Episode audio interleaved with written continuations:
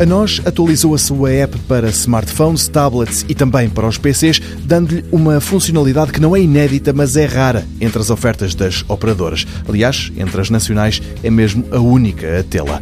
No comunicado em que anuncia a funcionalidade, a nós chama-lhe uma nova forma de ver televisão e o que ela permite a quem estiver a assistir a programas de TV através da app da nós é convidar até quatro amigos ou familiares para ver esse programa em conjunto. Há um chat associado e há também a hipótese de fazer tudo isto em videoconferência. A novidade chama-se Ver em Grupo e, no fundo, é uma cópia daquilo que já existe em plataformas de streaming como a Disney Plus e o Amazon Prime Video.